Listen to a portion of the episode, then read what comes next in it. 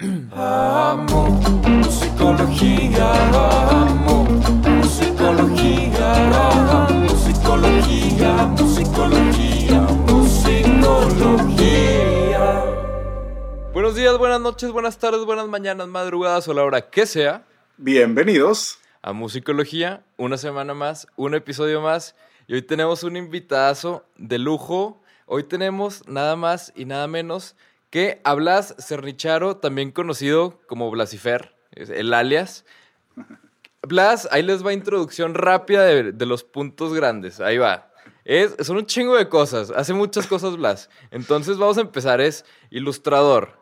Es cantante y guitarrista de beta. Es fotógrafo, es productor, es diseñador, es compositor. Y por último, güey, pero no menos importante, eres el creador oficial, al menos en mi conocimiento, del Banana Cam. Básicamente, güey. Eso son, fue lo que encontré así los highlights más grandes, güey. Y el Banana Cam, güey, entró ahí arriba, güey. Pero Blas, ¿cómo estás? El Banana Cam es, es, es un eh, proyecto muy despreciado, güey. Es que es una gran manera de... O sea, realmente es un experimento social, güey. O sea, realmente es algo donde tú mides la reacción de una persona, sus inseguridades, sus emociones, güey. Puedes saber mucho una persona por el Banana Cam. Para los que no sepan, el Banana Cam consiste en agarrar un plátano, te gra- grabas con el teléfono del otro lado y te acercas a esa persona, pues grabándolo con el plátano, ¿no? Y uno diría, pues la gente se va a quitar o la gente le va, va a dar una mordida al plátano. Hay, hay rango de emociones, hay rango de, de El reacciones. punto es suministrar potasio en tus amistades. Claro, claro, claro. Evitar calambres, güey. Para, para los, para los músicos es una gran, este, eh, es una gran aventura, pero Sí. esto es psicología, supongo, ¿verdad? O sea, ¿de qué vamos a hablar? Porque siento que todo lo que hemos platicado antes de esta entrevista ya está pre- predestinado a que me van a analizar psicológicamente y no sé si quiero eso a las 12 del día. No, bueno, yo no, yo no tengo ni idea. Yo te podré tratar de analizar, pero la verdad no sé nada. Borrego es psicólogo, yo soy Mm, músico. O sea, yo, yo soy de, de tu equipo y yo ahí lo que me voy imaginando también ahí lo meto. Esto está muy interesante porque la verdad yo siempre he pensado que los músicos son personajes muy específicos, muy, muy, muy extraños y creo que eso se debe a que nos, nos dejan a nosotros ser quienes tenemos que ser o quienes queremos ser. Entonces, eh, muchas Sí. veces la sociedad nos va como limitando y a los músicos a veces como que no nos limitan. Entonces salen todas estas, este, florecen estas personalidades tan es- específicas que está muy interesante y también Sí. es muy, muy peligroso cuando le das mucha importancia a alguien, ¿no? Sí, sí.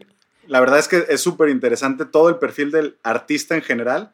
Y sí creo que los músicos en específico, por el estilo de vida que llevan, por lo a Exacto. flor de piel que tiene que estar todos los sentimientos para poder escribir, componer. Y como dices, el manejar la vida arriba y abajo del escenario no es sencillo, no todo mundo tiene la habilidad para hacer las Sí. dos. Entonces, sí la palabra le afecta mucho más a un músico que cualquier otro artista. Sí, sí, sí. sí. Creo, creo que estamos, Totalmente. es- están mucho más ligados a las palabras, entienden su poder y vamos a platicar de esto porque creo que tú eres un gran lingüista, entre otras cosas. Este, Mm. La forma en que utilizas el lenguaje está muy interesante. Veamos, veamos, que empiece la función. Claro que sí, claro que sí. Hay cua- cualquier problema que Borrego detecte, ahí este. Hay de dos. Una te avisa o la, o la segunda van a tocar tu puerta y lo siguiente que sabes que te van Sí. sacando con camisa de fuerza. Esas son las dos opciones. El diván, el diván. No hay problema. Cualquier, cualquier pregunta que me hagan que no me parezca, cierro aquí mi pantalla. Sí. La ventaja del mundo digital. No, o sea, no, no tienes que huir. Nada más te, te friseas y ya. Ya no, no supiste qué pasó. Pero oye, Blas, vamos a empezar con, con la primera pregunta y justo va de la mano de todo esto que, que hablábamos de cómo eres una persona muy lingüista, al menos en, en nuestra opinión, y es que no nada más usas, como la mayoría de los mortales, una sola, una sola disciplina para expresarte y para hacer arte, sino que al más puro estilo Da Vinci, de todo. Entonces, digo, empezamos fuerte, ¿eh? Empezamos fuerte. Eh, güey. Da Vinci, no seas mamón.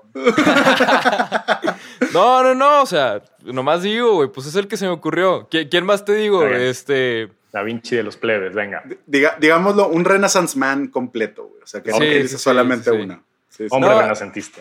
Es, Es que la, la verdad es que, o sea, digo, no, no, no por irme de mamón, güey, pero la verdad es que sí hay, o sea, muchas madres en tu, en tu trabajo de diferentes disciplinas y además dentro de las diferentes disciplinas también siento que metes muchos temas y conceptos diferentes de diferentes disciplinas. O sea, te, te siento más psicólogo a ti, güey, hablando de cosas y analizando cosas, güey, que, que mucho, muchas personas que sí son psicólogas. No es indirecta para Borrego, Borrego, claro. Gracias, sí. güey. Gracias, güey. Este, no, no, cla- claro que Borrego está en otro nivel.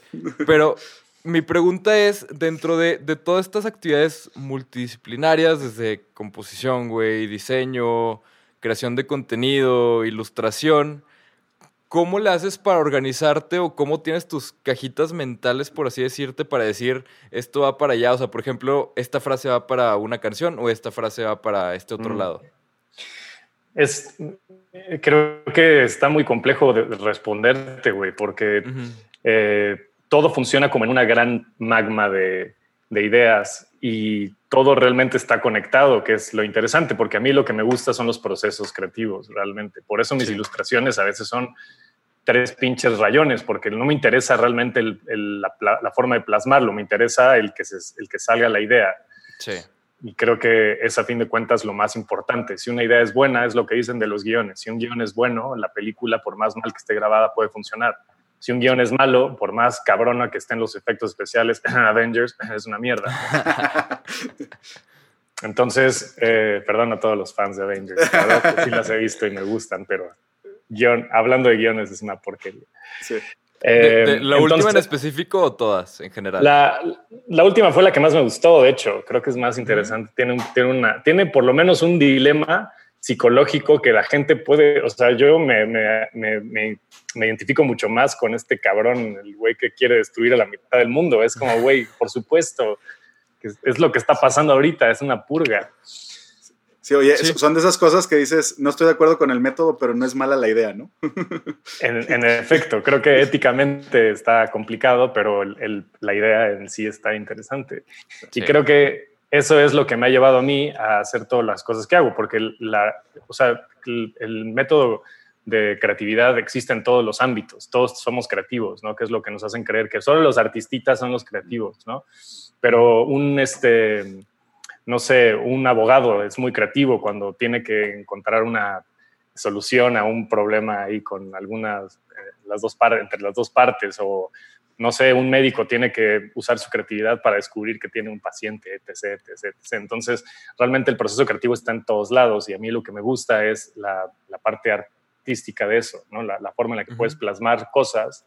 Y ahorita que he descubierto el tema de la pluma y el papel, es mucho más interesante porque un poco dejas a tu persona detrás y dejas que los, los personajes dentro de tus ilustraciones hablen. Entonces se vuelve todavía más interesante porque cada quien proyecta bien cabrón sus pedos hacia un dibujo, ¿no? Que es como, últimamente, es una locura, ¿no? Que la gente se clave tanto con algo como pasó con un dibujo que tenía de, de un cuate así en, en posición este, de yogi, de meditación y Ah. Que decía, no eres, no eres este, espiritual, eres un drogadicto, ¿no?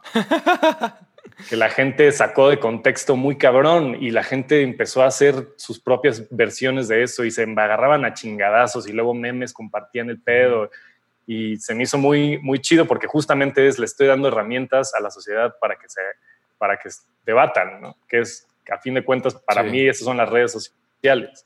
Por eso borré todas mis pinches fotos y me puse a hacer ilustraciones, que creo que está más interesante que te pongas ahí, pongas cosas y la gente se ponga ahí a discutir y digas, no mames, qué cagado, yo hice eso. güey". Sí. Ah. Por lo menos está más entretenido en la cuarentena, realmente. Sí, No, y- totalmente. Y la verdad es que tienes esta habilidad, como decíamos, de, de poner en una frasecita, güey, un, un gran mensaje y, y que lleva mucho a- a- a- al discutir. Yo tenía la duda, Blas, después de escucharte en, en lo de música, en lo de ilustrador y demás, este, tus recuerdos, güey, los tienes grabados como imágenes, como películas, como palabras. ¿Cómo guardas, güey? ¿Cómo guardas el mensaje, el recuerdo en tu cabeza? Los más- recuerdos, soy, Sí. recuerdo cosas que nadie se acuerda y no me acuerdo de las cosas importantes, güey. ¿Ok? ¿Ok? O sea, me acuerdo de que en una boda un güey traía unos tenis rojos y me cagué de risa, pero no me acuerdo quién se casó, güey. A huevo. ¿Y, y lo guardas Ajá. como foto, güey? O sea, ¿se quedan como imágenes en tu cabeza? Cuando lo recuerdas, ves la foto. Sí, sí, sí, muy imagen, muy imagen. Muy imagen. Ok, Ajá. perfecto. Pero sueño muchos recuerdos también. Ok, ok. Sueño con muchas cosas que viví y las revivo y no sé si se transforman los, las, los recuerdos, o sea, ya sabes, se generan cosas nuevas, ¿sí?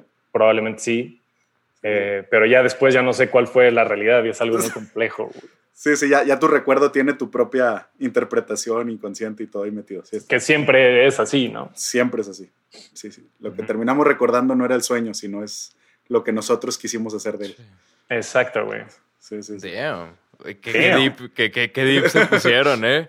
Pero, a ver, pues ya, si vamos deep, ya de una vez vamos con la pregunta más deep que, que te, que te ando manejando, al menos yo de mi parte, o al menos lo más deep en mi opinión, ¿no? Pero, a ver, Blas, la, eh, estaba viendo tu ilustración, ¿no? Me encontré en específico una, una ilustración, güey, que es puro texto, y dije, güey, qué pedo. Me dejó pensando un chingo, que es, ¿esto es arte o lo puedo tirar? Neta, Ah, me, me fascinó, pero ¿cómo ves? Digo, vamos a tratar de ponernos un poquito más, más filosóficos al respecto, pero ¿cómo, cómo, cómo ves este pues, panorama actual donde de cierta manera, o sea, por ejemplo, en el caso de tu ilustración, si está en Instagram, ya no puede estar en un museo, o si está en un museo, ya no puede estar en Instagram, o sea, o, o para que fuera arte de museo tendrías que tomarle una foto a esa madre en el cuadro, o sea, ¿me explico? sí.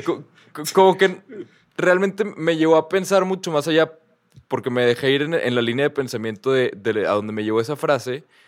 Entonces, como que, ¿hasta dónde crees tú que la prostitución del arte, por así decirlo, está, o sea, nos ha llevado a crecer mucho más como sociedad en este presente? Porque creo que ya el arte es algo mucho más accesible, güey. Antes era de, de poquitos. Y ahorita el arte es de todos, güey. Creo que los museos son como medallitas que los artistas nos damos a nosotros mismos. Yo nunca en la vida he estado en un museo, pero me gusta mucho ir a los museos. Los museos están vacíos, ¿no? Sí. Nadie va a los museos, nadie. Sí. Es para un grupo selecto de gente y para otro que se quiere sumar, que es también como, eh, como les dicen, que... de gente que ¿Mamadores? Los Pues- posers. Pues, ajá, como, como escaladores sociales y como cosas Ok. así, Mm, ¿no? ok. Ok, ok. Y, y la verdad es que el que una cosa entre a un museo o no, no, no hay ningún criterio realmente. O sea, si, si el, si el museógrafo dice, quiero que este cabrón venga a exponer porque su obra está culerísima, pero sé que va a traer mucha gente a mi museo, éticamente, ¿qué dices? No le gusta, es una porquería, pero va a hacer que más gente aprecie el arte. Se vale. Sí. Es como el reggaetón. ¿Eh? ¿Sí? Sí, claro. es un método para que- hacer que la gente se pueda interesar en otras cosas. Está bien. Yo creo, o sea, hablando de ese post, la gente, lo primero que me dijeron en los comentarios fue, tíralo a la verga. Ah. Es eso, la gente está muy encabronada y cuando ve cosas de este tipo, saca toda su mierda. Entonces, pues obviamente yo lo hice con una pluma y me tardé cinco minutos. Esto es arte o lo puedo tirar. Pues obviamente todos piensan que es que es una dicotomía muy interesante porque, porque vas a, a, este, ¿cómo se llama esta madre? A Zona Maco y quieres tirar todo. Entonces, mi idea era hacer unas estampas de esta cosa y ponerlas en todos lados. Ah, Entonces, es lo que yo decía, cuando no quería lavar mis trastes, los dibujé, los hice una obra de arte, entonces ya no los tengo que lavar porque ya es una obra. Sí. Claro. Es una constante como, este, pues, andarlo constantemente eh, poniendo a prueba por la palabra arte, realmente, porque está súper devaluada hoy en día. Entonces, cuando ves Sí. un artista real que hace cosas increíbles, a huevo va a haber alguien que va a decir que es una porquería. ¿Con qué criterio? Nadie sabe, Sí. pero probablemente el artista le ponga más atención al comentario negativo que a todos los corazoncitos que les manda. Sí. Sí, sí, sí. Muchas veces la gente ni siquiera quiere opinar algo negativo, solamente quiere que le pongan atención. Tú lo sabes, José. Tú- tú- Sí, no digo, a final de cuentas todo termina siendo proyectivo y la realidad la, la vamos construyendo y cada quien le pone sus, lo mancha con sus lentes, no con lo que estaba ahí, ¿no? Y entonces sí, se vuelve interesante esa parte. Oye, me, me interesó mucho el estilo y otra vez hablamos de, de, lo de la parte lingüista, tanto en tus ilustraciones como en tus letras, hice el ejercicio de escuchar tu música y además yo pongo el lyric siempre para estarlo leyendo, me gusta hacerlo así cuando, cuando vamos a entrevistar a alguien para entender la profundidad de la letra. Las líneas eran de cuatro palabras, güey, o sea, era impresionante lo compacto que está el mensaje, las pocas palabras que utilizas para poder mandar una idea tan potente.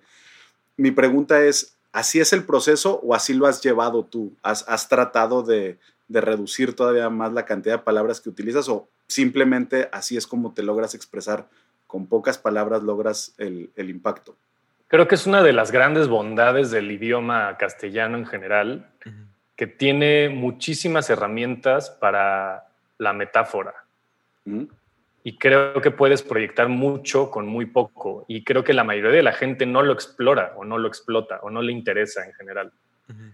y, y, yo soy una persona que, que, a mí me interesa. Me interesa el lenguaje y me interesan las formas de su uso. Y creo que hay muchísimos dobles sentidos que a mí me gustan.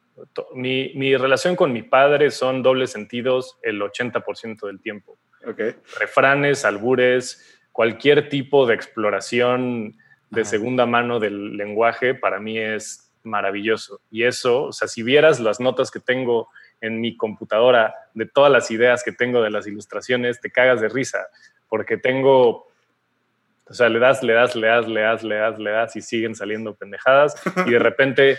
Eh, como hago un dibujo diario, a veces no, no se me ocurre algo el mismo día, entonces me meto a mis notas a ver qué cosas tengo y revisito ideas que tenía por ahí y me hacen muchísimo más sentido hoy en día de algo que escribí hace tres, cuatro meses. Ahora imagínate que llevo escribiendo canciones desde los 18 años con alguna idea de, de, hacer esto por mí, ¿no? Porque creo que cuando haces música para alguien más se nota luego, luego y la lírica es, es muy este, evidente, evidencia mucho esto. Entonces, eh, yo siempre he hecho canciones para mí, siempre. Entonces, creo que es algo que yo estoy muy orgulloso porque eso define mucho eh, el concepto de mi banda, porque tú, tú, sabes que la música es una parte y la letra es otra parte. Hasta sí. cuando registras la música, así es. O sea, uh -huh. se registra la música y se registra la letra. Por más de que todos hayan colaborado, el que canta se va a llevar un porcentaje más alto por ley. Es una locura eso. Sí. Entonces, de, desde el principio te están dando a entender que la letra para en general para la ley, para la sociedad es mucho más importante. Creo que tiene un fundamento porque es el lenguaje de la música que la, la gente entiende, ¿no? Sí. La, la, gente entiende emociones musicales, no entiende de, de, de este, notas y demás, la mayoría, pero entiendes cuando algo te da para abajo, cuando algo te da para arriba, eh, musicalmente, en cuestiones de, de beats, ¿no? De tiempos, y, demás, uh -huh. pero la letra es la que se te impregna porque es lo que tú entiendes. Güey. Y es Entonces, lo que tú puedes replicar también. Sí, claro, exacto. Es algo con, es algo con lo que te puedes identificar, ¿no? Sí. Y lo puedes traducir y lo puedes replicar, lo que tú dices. Por eso mis letras tienden a ser bastante ambiguas para que la gente las meta en su sistema, las reinterprete y las vuelva suyas, que eso es lo más interesante. Sí. O sea, hay una frase muy bonita que dice, entre todos sabemos todo. O sea, todo el conocimiento es de todos. Sin todos no existe conocimiento. Entonces, sí. lo que yo sé, te conviene a ti saberlo y a mí me conviene que tú lo sepas. Sí. Claro. Sí, sí. Totalmente. Totalmente. Básicamente. Oye, Blas, y ahorita que mencionabas como esta, par esta parte donde vas escribiendo las, las ideas para tus, tus ilustraciones, todo eso, me imagino que es como notas, así digo, por ejemplo, yo lo hago en la aplicación de notas en mi teléfono, ¿no? He tratado de hacerlo románticamente en una libreta, güey, pero pues no, güey, se te ocurre y no vas a ir por tu libreta o no estás en tu casa o algo así, entonces no, al menos a mí no me funciona. Pero esta parte, o sea, es, digo, he escuchado muchas maneras de referirnos a, a, a, a este como, no sé, güey, como el pozo de inspiración, güey, que es como donde tienes las ideas de cosas que quieres trabajar. Yo en lo personal les digo así como los hilitos que después puedes jalar para para sacar de ahí como que una nueva idea o algo así, o sea, que ya dejas ahí como preparado la esquinita. Este, pero esta parte, Blas, lo, o sea, tienes como pozos de inspiración separados para la ilustración, para a lo mejor diseño, para música, o es todo del mismo y de ahí vas sacando este para todo. No, no, no. Me considero un güey bastante organizado y creo que dentro de esa organización, tiene, desde dentro de ese caos de creatividad, hay, que tener una organización. Definitivamente, mi, mi, mi, persona eh, ilustrativa no es la misma persona musical. Por lo menos ahorita. Creo que en algún momento se van a empezar a fusionar. Pero, pero mi creatividad musical y mi creatividad de cuestiones de ilustración son dos personalidades distintas. Y para la música, mm, yo grabo notas de voz normalmente. Entonces, ya de entrada es otro formato. Sí. Para las letras, realmente las letras, mm, cuando me, siento a escribir letras, me siento exclusivamente a eso. No, no pienso en ideas y las voy escribiendo y sobre eso hago canciones. O sea, entonces eh, defino como el concepto de una canción y la voy desglosando, desarrollando, desarrollando hasta que se crea el, el draft pero no, no me gusta ir como poniendo eh, ideas y cosas así y después meterme ahí como a checar y jalarlo. Lo puedo hacer y lo he hecho, pero me funciona mucho más el dedicarle un tiempo, espacio a una sola canción y dejar que florezca como dentro de este confín.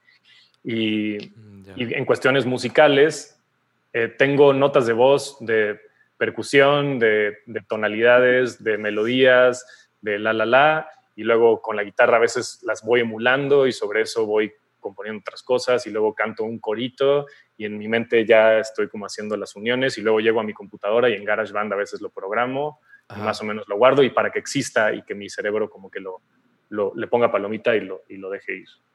Entonces son como diferentes mundos que están como constantemente chocando, uniéndose y de repente uno se, se mezcla en el otro y así, pero cada uno es un mundo, definitivamente. Ah, ya. Sí, porque tenía esa duda de cómo, cómo coexistía eso, porque, no sé, güey, siento que luego, por ejemplo, tienes una ilustración este, que dice, soy feliz y no sé si soy feliz y no sé. Entonces, soy feliz y no sé si... Soy feliz y no me pregunto si soy feliz. Esa era, esa es. Este, y daba, era un círculo que daba la vuelta, entonces realmente volvió a empezar la frase, ¿no? Entonces era como este loop. Y al momento de verlo dije, es, o sea, dije, güey, esa es una gran manera de poder, no sé, güey, siento que de cierta manera la parte ilustrativa, al igual que la música, te ayuda a sacar cosas o ideas que a lo mejor hubiera sido mucho más complicado explicar en la otra. O sea, por ejemplo, ese concepto del círculo y del ciclo, ¿cómo lo explicas de manera sencilla en una canción? Digo, a lo mejor habría eh, maneras de hacerlo como con un loop muy chico y, este, y que se vaya repitiendo, así como, no sé, al estilo de Frank Ocean que, que hace madres como, no sé, la canción de Solo, no sé si te guste Frank Ocean, yo soy muy fan, pero, la, pero tiene una canción donde juega con palabras que suenan similar, ¿no? Entonces, este, la canción se llama Solo y el güey grita Solo y los ecos suenan de que Solo. Entonces, este, no sé, como que con cositas así de audio está muy chido eso que, se pueda jugar. Pero eso se me hace padre, el que puedas, no sé, güey, hay, hay ideas que, te acomodan mejor a un lado, que te acomodan mejor a otro, y eso se me hace bien chido, güey. Sí, creo que, eh, te digo, como que en la música me gusta explorar el, tema de las metáforas y me puedo ir más profundo a veces, porque estoy acompañado de, de, pues, otros instrumentos musicales que me ayudan a llegar a algún mood, ¿no? En cuestiones de ilustración necesitas que, tu, eh, que, el impacto sea mucho mayor. Entonces, eh, cuando haces una ilustración, hay otros ah, factores que contemplar, ¿no? La lectura de los textos te va guiando sobre la ilustración, el impacto de la ilustración, si estás, si estás este, haciendo... ahorita todo está muy frágil y todo, el bien y el mal se cuestiona diario. O sea, diario el bien y el mal está este, cambiando y diario lo que estaba bien está mal y lo que está mal está bien. Entonces es tan ridículo que es, es chusco. O sea, entonces las bromas están, aunque no hagas un dibujo de un payaso, ¿sabes? Entonces lo que yo intento hacer es como proyectar estas, estas tonterías, como en general que suceden alrededor del mundo, a través de un formato que a veces no es no es tan chusco. O sea, es este humor negro que a mí me gusta, que eh, una carita feliz diciendo que soy feliz y no me pregunto si soy feliz. O sea, tú mismo como que pusiste ese ejemplo que para mí puede como resumir en general a lo que me refiero con, con mis ilustraciones. Una carita feliz diciendo que mientras no me cuestione nada voy a seguir siendo feliz, ¿no? Es un resumen de drogadicción, de, de que no quererse confrontar, de no querer ver las noticias, no querer saber nada, con este rollo de, eh, hay una frase en inglés que dice, ignorance is bliss, ¿no? Mientras menos sepas, más feliz eres porque la incertidumbre te da felicidad. Y es algo tan sencillo y tan válido también decir, no quiero saber, no me quiero enterar. Es como muchas parejas con sus maridos, que esposas y demás, que le dicen, no, no sé, no me interesa si te estás cogiendo otro güey, otra morra, eh, con que yo no sepa, ya sabes, este, ¿cómo, es? Este, ojos, que no ven, corazón que, no, siente. Siempre hay un refrán, siempre hay un Sí, claro, güey. Y, si no se inventa en ese momento. Y si no te puedes ir al Insta de Blas y encuentras eh, solamente a ti te quisiera engañar o algo así. Que también, justo, justo termina siendo esto que estamos hablando. Es mucho esa, esa este, pues, dualidad, ¿no? De, sobre todo la hipocresía en, las, en las reglas y en las sociedades que vivimos. Está en todos lados. Oye, Blas, ¿y tú, dirías que tú estás más, más del lado de. Digo, creo que la pregunta se contestaría sola, güey, pero nada más por confirmar. ¿Dirías que estás más del lado como de, de la persona más woke, así como más despierta la vida que le pesa eso o, es, o crees que el ser una persona más despierta te tranquiliza más, güey? No entendí bien la pregunta. A ver, la, la, reformulo. O sea, básicamente, ahorita hablando de, del soy, soy feliz y no me preguntes si soy feliz, creo que podemos estar de acuerdo que hay gente que, que la ignorancia, güey, les da felicidad.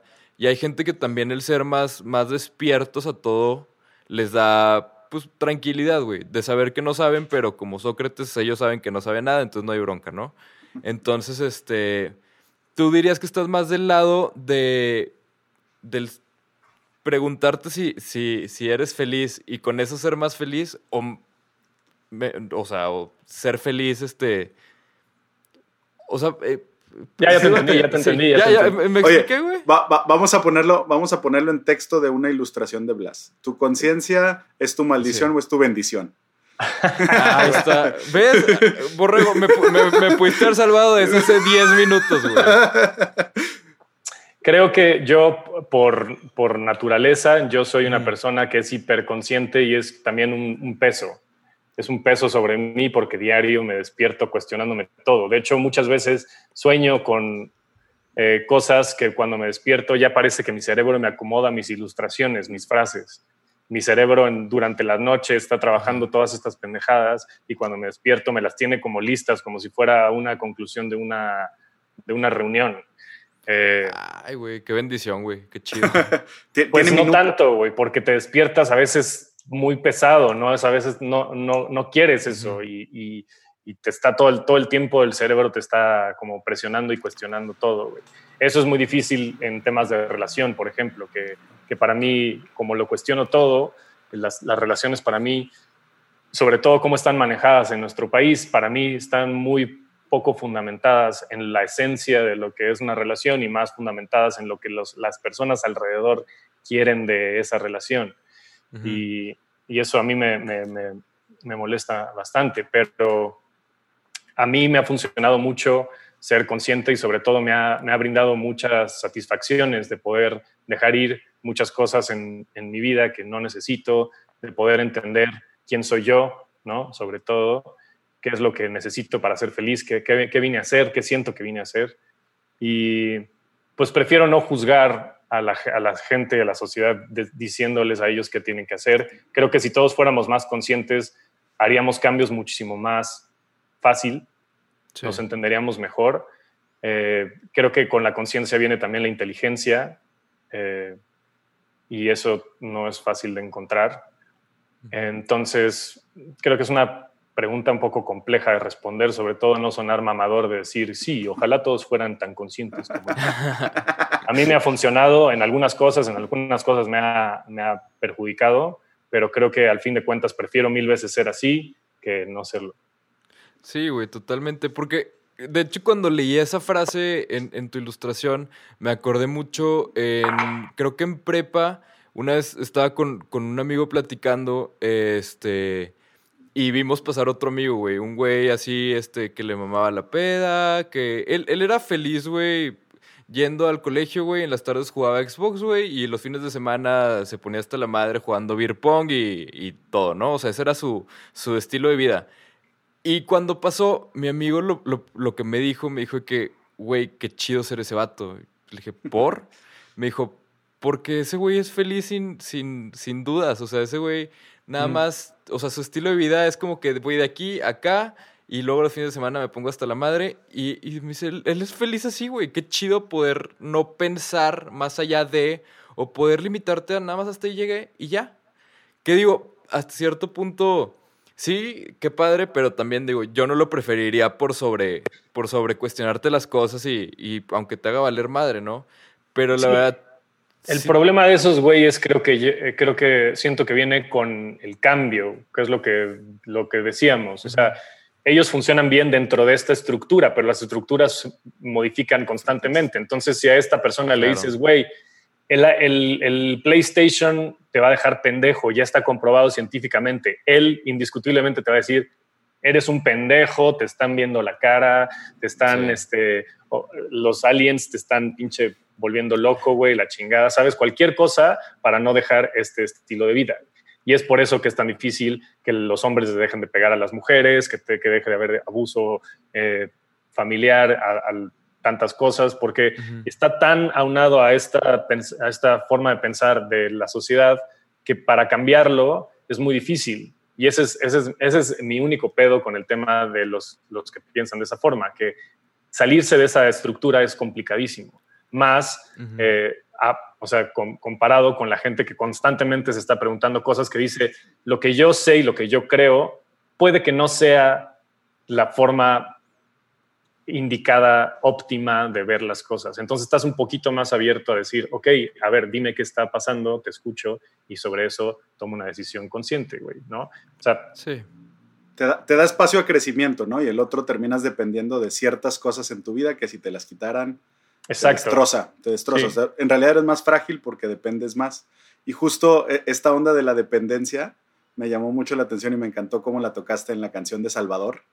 Mm. Este, de cómo hablabas de una relación, insisto, una relación romántica muy actual, en donde hay una gran dependencia el uno del otro, en donde pareciera que el otro me viene a salvar y el otro es quien me va a sacar de, ¿no? Esta cuestión de la codependencia. Eh, creo que es bien importante como hablar también de esa parte, porque hablamos del amor romántico y de por ti me moriría, pero también es, ¿y por qué te morirás por alguien más? Digo, ¿por qué no el, el compartir simplemente tu felicidad y no la dependencia y no de ti depende que yo?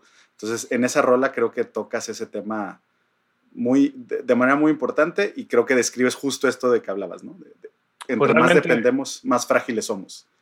Esa rola la escribí por un amigo que se suicidó, justamente. Ok.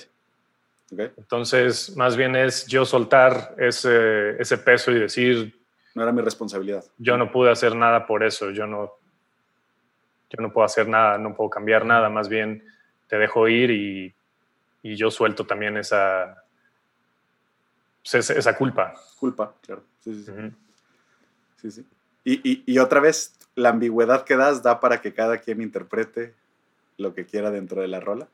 De acuerdo. Y me diste el espacio para, para verlo de esta manera, pero bueno, muy, muy interesante el saber de dónde surgía en realidad y, y qué era lo que estabas hablando, ¿no? Sí. Está, está bastante interesante. Sí, y cuando te digo eso y lees otra vez la letra, te, te cambia un chingo la, Sí. la- la perspectiva. Cuando la vuelvas a escuchar, si la vuelves a escuchar, eh, enfócate en eso. Y a mí me, me vuela la cabeza también cuando la escucho porque está muy bien plasmado esta, esta, esta forma de, de des- despedida, eh, siendo que es muy fácil irse por otros caminos de soluciones de- de- del, Del duelo. Sí, totalmente. Oye, Blas, vamos a pasar ¿Te acuerdas que te había dicho que eran dos preguntas y luego la pregunta robada? Y así, güey, ya llevamos toda la entrevista y no he hecho ni madre de la estructura que teníamos. Ah, Pues sí, bueno, sí. va- vamos a, a remediarlo, güey, porque pues ni modo, güey, se nos fue y pues digo, ¿para qué meter cosas de estructura cuando está más chido a veces fuera de estructura, güey? La estructura es por si algo no funciona, güey. Si todo va funcionando, güey, pues le seguimos. Pero es, es- es por si el invitado no tiene nada que decir y en este caso nos podríamos seguir un buen rato. Sí, que- güey. Pero vamos a pasar a, a la, a la sección de preguntas robadas. Para esta sección te mandó una pregunta JP de Serbia. Ok. Y bueno, pues hicieron juntos el tour de Animales Celestiales y también tienen la, la versión acústica de Celestiales, ¿no? Este, featuring Así es. Serbia. Y la pregunta de JP, digo, es, es pregunta junto con chisme, güey. Ch- chisme cero comprometedor, güey. Que es, este... Me, me contaba JP que siempre en el tour, en todos los soundchecks, cantabas canciones de Jeff Buckley. Entonces, la pregunta de, de JP es, ¿cuál es tu canción favorita de Jeff Buckley y por qué? Verga. Ya, a- aquí es donde se metió en pedos la conversación. Güey, se, hace que JP se quiso vengar porque cuando le, le hicimos preguntas robadas, le mandó una pregunta robada a Diego de Felante preguntándole por dos taquerías que le gustan mucho, cuál prefería. Y el, el güey literal lo ves así en el video donde se rompe así que... Suda, güey. No sé, güey. Se hace que se vengó. Perdón, pero comparar taquerías con Jeff Buckley es una falta de respeto. JP.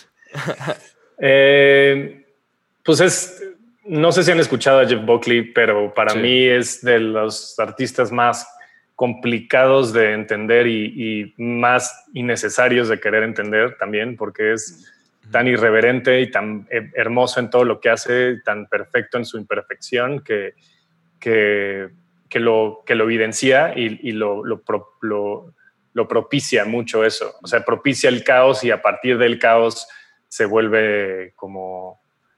Es, se, se crea este personaje y esta, este artista. Entonces, eh, pues no sé, güey, no sé, o sea, no te puedo decir. Creo que la de So Real, la canción de So Real, que es como uno de sus singles, eh, me gusta mucho porque fue la primera canción que escuché de él, que de hecho la escuché en formato acústico, rarísimo, en Facebook hace años, cu- cuando todavía tenía esa mamada. Y, y esa fue como que la canción que me introdujo a Jeff Buckley. Pero pon tú una canción que tiene que se llama eh, Last Goodbye. Es un sencillo que sacó, pero no se repite ninguna sola parte de la canción. No hay un coro como tal. Todos los versos son diferentes y las estructuras armónicas son diferentes durante toda la canción. Y es un sencillo y es algo que está demasiado como propositivo sin quererlo ser, porque yo sé que ese güey no estaba queriendo decir, ah, no voy a repetir nada. y, y lo hizo y, y salió y fue pues, bastante exitoso dentro de, de- de lo que ese güey representó en la Ajá. Sin, sin, sin llevar las estructuras modernas de música que se llevan desde hace 100 años, 200 años. Es una locura, neta. eh, creo que esas dos canciones son mis favoritas. Y apenas saqué un covercito ahí cuando estaba lloviendo de una canción que se llama Lover You Should Have Come Over, Ah, sí, claro. que son, esa canción es como la canción más cobereada, la cobereó John Mayer, la ha cobereado como varios artistillas, creo que hasta Alicia Keys ha sacado una, una versioncita y como que es una canción muy bonita que se va poniendo densa, densa y es como un gran ejemplo de lo que hace Jeff Buckley, que crea como un mood y luego lo empieza a desmadrar y a desmadrar. Y creo que es algo que yo he querido llevar un poco a beta, como que agarrar algo y empezarlo a, a trabajar, a trabajar hasta que es- explota y se vuelve otra cosa, ¿no? Totalmente. Entonces Oye. yo, yo creo que diría que So Real, porque fue la que me introdujo a Jeff Buckley. So real. Perfecto. Te costó trabajo, pero se logró, güey. Salimos adelante de la pregunta. Estoy Oye, 100% seguro de esa respuesta, pero Ya fue y la dejaremos. Sí, sí, sí. Sí, sí, sí. Oye, Blas, este, también, digo, tengo la duda ahorita platicando de todo esto. Veía en, güey, no, no quiero sonar poco profesional, pero creo que lo vi en Wikipedia, güey. Este, en el Wikipedia de beta. Digo, siglo XXI, güey, ni modo, güey. Este, en el Wikipedia de beta decía que la, le habían puesto beta a la banda por la versión beta y que está en constante evolución ¿no? y todo eso. No sé si sea real, güey. Suena muy chido, güey. Si no es real, déjanos con esa ilusión, güey. Este. pero la, la neta, me entró la duda, güey, de que cómo crees tú, o en caso de que ya hayan empezado, güey, cómo ves la evolución de beta de, del último material de segunda piel a, a lo que viene o cómo crees que se vaya a pintar? Digo, no tengo idea si ya empezaron o no, pero, pero ¿cómo, cómo va evolucionando esta versión beta? ¿Cómo va esta versión? Pues, ¿qué sería, güey? ¿4.0? ¿3.0? Pues eh, creo que el, el- el puente que fue Pausa, que es la canción que sacamos para el lunario, es un buen ejemplo de lo que queremos hacer ahora. Eh, lo platicamos y de hecho el lunes me voy a la Ciudad de México a empezar a grabar el nuevo EP. Vamos a estar dos semanas ahí encerrados y tenemos esta, este, este, este rollo de decir, ya nos vale madres, güey. Vamos a hacer lo que sea. Traemos todos muchísimas energías y muchísima, muchísima inspiración por nuestro lado cada quien, que vamos a dejar que ya el, el- el nombre de la banda no nos rija, más bien que nos rija como nuestra, nuestros anhelos de, musicales. Y va a estar muy interesante porque siento que ahora sí vamos a desprendernos un poquito del concepto y vamos a dejar que fluyan como las ideas al- a donde tengan que ir. De por sí, creo que es algo que Beta ha estado como explorando desde segunda piel, eh, el rollo de movernos en esta línea del el, paradigma del rock en el país, el, el- el- como el, el espectro del rock, ¿no? El espectro de la música, hasta dónde se considera rock o no, qué es lo que considera el, rock y demás. Y, y para este nuevo, nuevo EP, no sé qué vamos a hacer, no sé cuántas canciones salgan. Queremos todavía extender más esa línea, ver hasta dónde podemos llegar, igual y probar nuevos instrumentos. No sé, pero estoy emocionado porque siento que es, es algo que yo llevaba esperando mucho tiempo que pasara con, con esta banda. Qué chingón. Oye, Blas, y si pudieras trabajar, güey, con cualquier productor del mundo, ¿quién elegirías, güey? Para producir un, un disco de beta. Para producir un disco de beta, Ajá. Fíjate que no soy, no, no soy tan de nombres, no sé mm, bien de nombres así, de que te diga, no, pues tal güey y la chingada. Ajá. Pero, pero te puedo decir producciones que me gustan mucho, de discos que me gustan mucho. Ajá. Y Ah. eh, pon tu... mm, me gusta mucho lo que hace Foles con sus producciones, por ejemplo. Güey, te lo juro, estaba pensando en Fouls. Justo ayer me aventé la, la película de, bueno, el mini documental, que ya lo he visto muchas veces, güey, pero ayer lo volví a ver, el del disco de Holy Fire, que Ese, lo graban en, un- en una casa vieja en Francia como, ver cómo están grabando de que, no sé, güey, el ampli, este, de que en el pasillo y de ahí agarran los reverbs naturales. Janis cantando en la regadera, güey, y de ahí agarran los Mm. reverbs de la voz. Ese tipo de producción, güey, se hace bien chingón y se me hace que, no sé, güey, es como una producción mucho más relajada en el sentido de que no todo tiene que ser perfecto y eso le da todo el toque, güey, a la hora de, de- de escuchar la grabación total. Pero sí, güey, Fouls, güey, puta, güey. Es que siento que lo que ha pasado mucho con el rock es que se ha estancado en esta idea del rock. Entonces, eh, creo que la gente que ha estado evolucionando un chingo en producción ha sido toda la música hip hopera y toda la música como muy urbana. Eh, Danny Glover, ¿no? Con el proyecto este de Childish Gambino y estas cosas que siempre se arriesgan un chingo. Sí. The Weeknd, güey, también saca cosas como bien locochonas. Como que siento que estas personas han ido evolucionando en los métodos para hacer música y siento que esas mezclas entre estos productores con bandas que toquen instrumentos eh, y que se dediquen a sus instrumentos creo que pueden ser muy interesantes. A mí me gustaría mucho ese crossover de agarrar un productor que se dedica a, a algo y, y meterlo a otro lado, ¿no? Este, Sí. creo que ¿quién produjo el, el último disco de Queens of Stone Age? Fue Mark Ronson. Mark Ronson, por ejemplo. Eh, eh, Sí. Estaba pensando en Mark Ronson como para decir ahorita su nombre, no me acordaba de él, pero Ajá. este cuate empezó con funk, pop, este, disco, electro y así, Sí, claro. y, se, y acabó haciendo un disco de una banda que eso es algo, pon tú, de Josh Homey, que yo le, le alabo muchísimo. Está, se burla mucho de él, de su personaje, de su música, sin embargo hace música muy pesada y muy profunda, pero no deja de lado esta sátira y eso es algo que es a lo que yo quiero llegar un poquito. Como Sí. te burlas de ti mismo que ya, no, ya la gente no sabe realmente distinguir esa delgada línea. Sí. Y Sí, creo que es, es una forma muy saludable de ver las cosas, porque si te clavas en las cosas hoy en día, las cosas te van a destruir porque todo está de la mierda, ¿no? En, en el mundo. Sí, sí, to- totalmente. Y digo, creo que sí sería, bueno, sería sumamente interesante, güey, verlos trabajando con alguien como Mark Ronson, güey. Pero, güey, yo, mi, mi fanboy interior, güey, siempre, me- siempre me pide definitivamente a, a... Ay, cabrón, ¿cómo se llama este güey? A Rick Rubin, güey. Siento Ah, que sí, Rick sí, Rubin, güey, sí. es un vato que saca lo mejor de la banda que quieras, güey. Siempre, güey.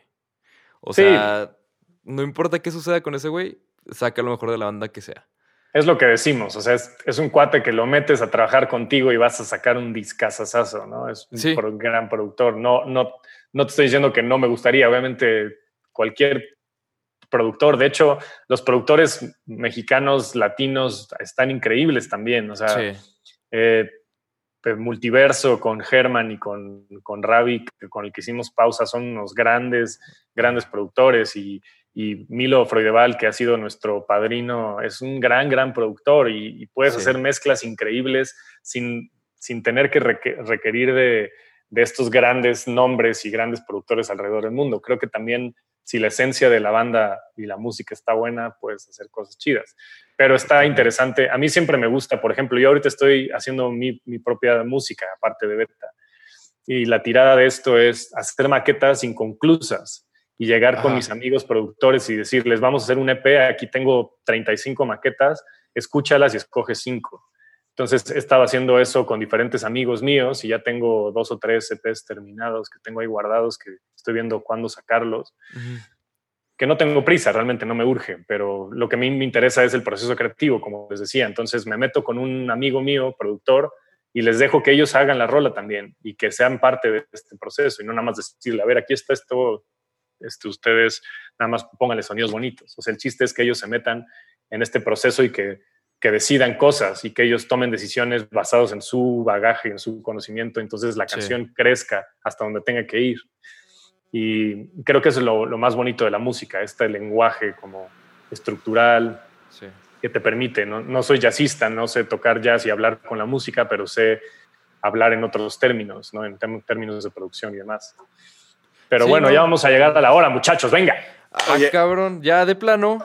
Oye, Bla- Blas, se avienta, No. Ah, se- caray. Blas, Blas se avienta cada comentario, güey, que me deja así de puta, güey, tengo un chingo de tarea acabando esto, güey, tengo que escuchar muchas cosas, estoy Sí, esperando muchos proyectos nuevos, güey. Me dejaste con muchas expectativas muy chidas de, de cosas que hacer y analizar y volver a reescuchar y esperar Sí. de lo que Ya, viene. ya te extrañábamos, José. Qué bueno que regresaste. Sí, yo, yo Me dije. fui- me fui un pues, momento y Yo regresamos. dije, uy, uno no puede preguntar nada de producción porque se molesta el psicólogo. se aburre muy rápido, no, hombre, Aburre, no, se estaba- aburrió. Sí, sí, sí. Yo dije, uy, Está- qué, qué poca atención. el internet se me rajó antes de tiempo. No, Oiga. bueno, me- menos mal que volviste, burro. Me da gusto. bueno, vamos a pasar a lo último, güey. Ya nos vamos a brincar la sección de en medio, güey, entre comillas. Este. Jam de asociación. ¿Listo? Aquí es donde. Este es tu momento decisivo, güey. Esto es. No- te estuvimos calentando 46 minutos para esto, güey. ¿Preparado? Venga. Listo. Va, te vas a decepcionar bien cabrón, güey. No, cero está tan, tan elaborado, güey.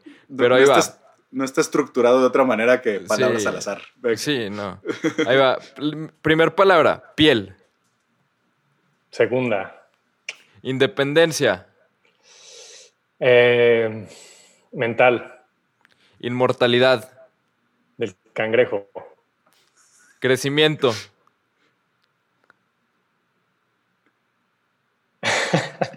De- di lo que pensaste, güey. Di lo que pensaste. Erección.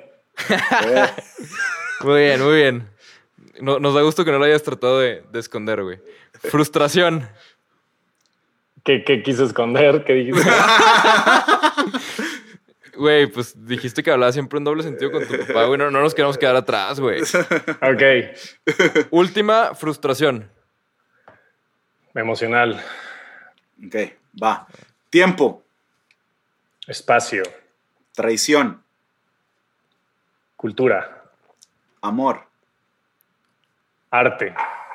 abrazo, Despedida. amigo. Hermano. Venga. Chingón. Blas, muchísimas gracias. Creo que ya terminamos nuestros 25 30 minutos. Creo que se nos pasaron un poquito. Leve, leve, leve. Sí. Pero creo que valió la pena y creo que es una de esas entrevistas donde realmente el tiempo extra que, que nos tardamos, al menos en nuestro caso, fue muy, muy bueno, güey, para aprender un chingo, güey. La verdad, me, me quedo con mucha tarea, como decía Borrego. Me quedo con muchas cosas que googlear, güey. Me quedo con muchas ideas que, que tratar, güey, como esto de, de los productores, güey. Todo eso se hace una, un concepto muy interesante. Y te agradecemos un chingo por, por haber estado con nosotros, Blas. Y esperamos tenerte de, de regreso uno de estos días. Y pues cuando pase todo esto de la, de la cuarentena y todo, si alguna vez pasan por acá por, por Torreón en tour con Beta, más que bienvenidos. Y pues esperemos vernos pronto, Blas. Muchas gracias, hermanos. Oigan, eh, yo, la neta, quiero agradecerles porque normalmente las entrevistas son de mucho, muy de hueva, güey. y a veces hay personas que nos queremos esforzar por tener algo de qué hablar y muchas veces acaban siendo las mismas preguntas rutinarias que pues no está mal, ¿no? Está bien que la gente te quiera conocer y demás, pero como dicen, hacer la tarea eh, y esforzarse un poquito por conocer un poquito a las personas que están detrás de... Somos, somos eh, personas a veces tan, tan ricas de información y tan información que a veces ni nosotros mismos sabemos que está ahí, que una persona que sabe entrevistar bien a alguien puede sacarle cosas que ni ellos sabían que estaban ahí.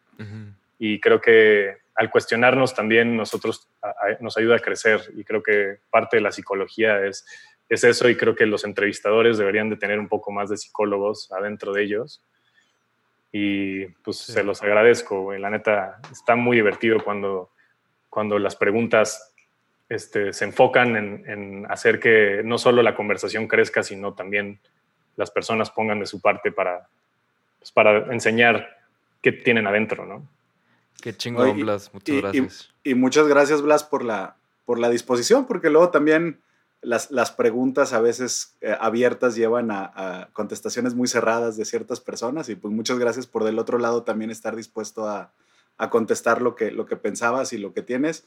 Este, toda la admiración de este lado eh, como artista en, en- en completo y, y también pues eh, invitar a todos a que no se queden con esto que conocieron de Blas y vayan y conozcan todos sus proyectos porque la verdad hay mucho, hay mucho que ofrecer y hay mucho que, que hacer ahí y pues muchas gracias por haber estado con nosotros, Blas.